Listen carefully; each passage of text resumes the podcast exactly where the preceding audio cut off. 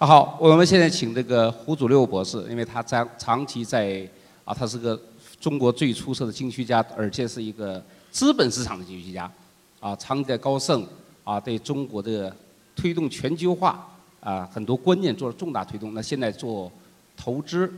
那我想呢，你怎么看？啊，现在你从高盛出来，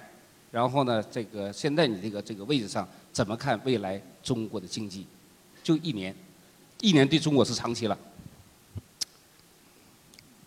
信心从哪里来？对这个题目肯定问得很好，时效性很强，是吧？啊，因为的确中国的经济啊增长大幅的下滑，下行风险非常的显著。啊，股市、汇市、楼市，还有大宗商品市场同步的这个下滑。呃，动荡不安，啊，所以在这种环境下，我想，真是可能说，对很多我们的各行各业，对很多企业家、很多投资者、很多普通老百姓，都是一种非常啊特殊、非常艰难的时候。我觉得我们有每一个理由要感到特别的小心、特别的谨慎，但是呢，我们没有太多的理由要真的很消极、真的很悲观。怎么说呢？我说第一啊，我们的信心应该从历史的回顾来看，我们还是应该有信心的。这一次当前经济的不景气，啊，GDP 增长这个下行风险，我们所经历的困难和不确定性，其实呢不是第一次。啊，回顾我们改革开放以来所谓中国的奇迹，啊，举世瞩目的奇迹，但中国的发展。不是一帆风顺的，并不是一条平坦的直线，而是经过了很多波波折折、很多困境啊和考验。刚才姚洋跟中日两国的历史长城的比较，我就看我们国家自己从改革开放以来，比如说八七八八年啊，这里可能有一半的人可能不知道八七八八是什么，但是我们在座的肯定都知道八七八八年，那个时候通货膨胀。价格双轨制、关岛腐败，导致六四血运啊。八九九零年，因为天安门事件，经济境遇严重的这个衰退。其实我们说现在六点九就很低了，中国曾经要比这低得多。八九年中国 GDP 增长率只有四点一，那个时候还是计划经济主导的时代。我相信那四点一的水分，可能是也不少的。九一年、九二年也是非常的困难，啊，九七年、九八年亚洲金融风暴的冲击，外贸非常严峻，外资大幅的下跌，国企内需不足，国企三分之二亏损，啊，面临着严重的去产能、去库存、去供感的压力，比现在还大很多。因为那个时候民营企业还没起来，我们在座很多优秀企业还没有成气候，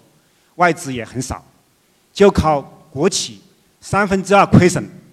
所以严重的需要去产能啊，要关停并转、下岗、裁员增效啊，那时候压力大得多啊。其实两千零八年也是很大的冲击，但是你现在回顾历史，每一次困境，我们最后也中国也化险为夷了，但我们都接受考验了，啊，所以这次现在我们所经历的这个经济下行的环境，或者是经济不景气。并不是第一次，所以我们用不着也惊慌失措。我们必须头脑很冷静、很清醒、很审慎，但是用不着惊慌失措啊！因为过去每一次我们都熬过来了，都化险为夷。这次我相信我们也能闯过去啊！这第一，从历史回顾来看；第二呢，这个也从对未来的这个展望来看，我特别同意姚洋的，就是要从一种比较跨时间的这个较长的跨度。因为就在大家非常觉得这个愁眉苦脸、凄风苦雨的时候，觉得非常难、日子很难过的时候，其实中国的经济已经在发生非常巨大的转型。这个转型已经开始了，啊，就是过去靠投资拉动、固定投资拉动的，现在已经越来越靠消费、中产阶级消费拉动，已经已经起来了，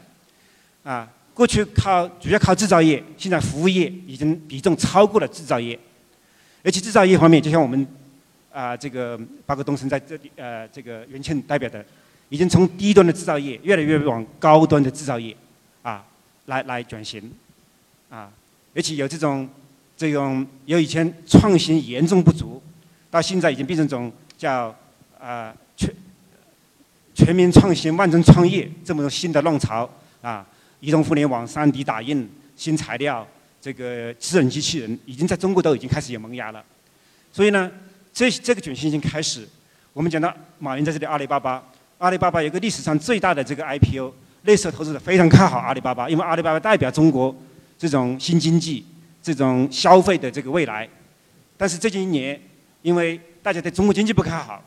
所以呢，把阿里巴巴作为一种沽空的这个主要靶子，所以阿里股阿里巴巴的股价掉了很多，啊。这些我认为就是国际系这个投资者非常的短视，因为即使阿里巴巴作为一个伟大的股票故事，这个故事刚刚开始，好戏还在后头，就是因为中国的这个方兴未艾的城市化，中产阶级的这个消费已经起来了，啊，那个而且为什么我们应该有信心呢？因为这个转型归根结底是靠市场化的力量，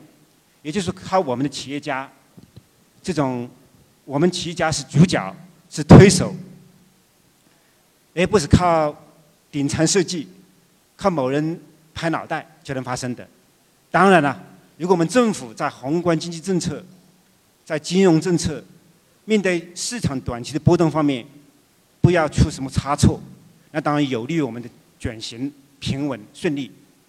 如果说政府能够大刀阔斧的进行结构改革，啊，特别是放松管制、降低税率。那我想，我们的转型也会更加平稳、更加顺利、更加成功，啊！但是这个转型已经开始了，所以我们应该看到未来三年、五年、十年，应该有充分的信心。谢谢，谢谢朱六，谢谢。